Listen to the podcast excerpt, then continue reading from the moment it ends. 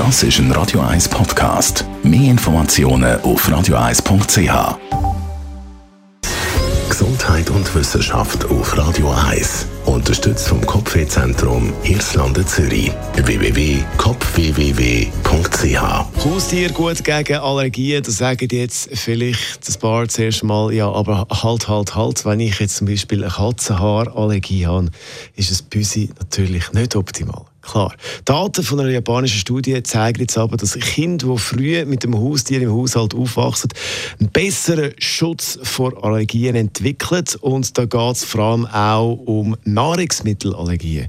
In dieser Studie hat man über 60.000 Kinder beobachtet und Daten ausgewertet. Und da zeigt sich klar, wenn kleine Kinder mit einem Hund oder einer Katze leben, sind sie besser vor Nahrungsmittelallergien geschützt.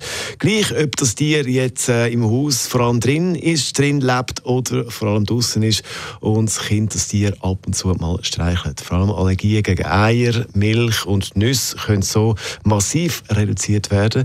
Man hat äh, sogar untersucht, ob das auch einen Effekt hat bei der Schwangerschaft und siehe da, sogar in der Zeit von der Schwangerschaft haben Haustiere einen Effekt auf die Ungeborenen, wenn es um den Schutz vor Allergien geht. Früher war man ja mal der Meinung, dass äh, Haustiere, speziell Katzen, bei kleinen Kindern nicht optimal sind.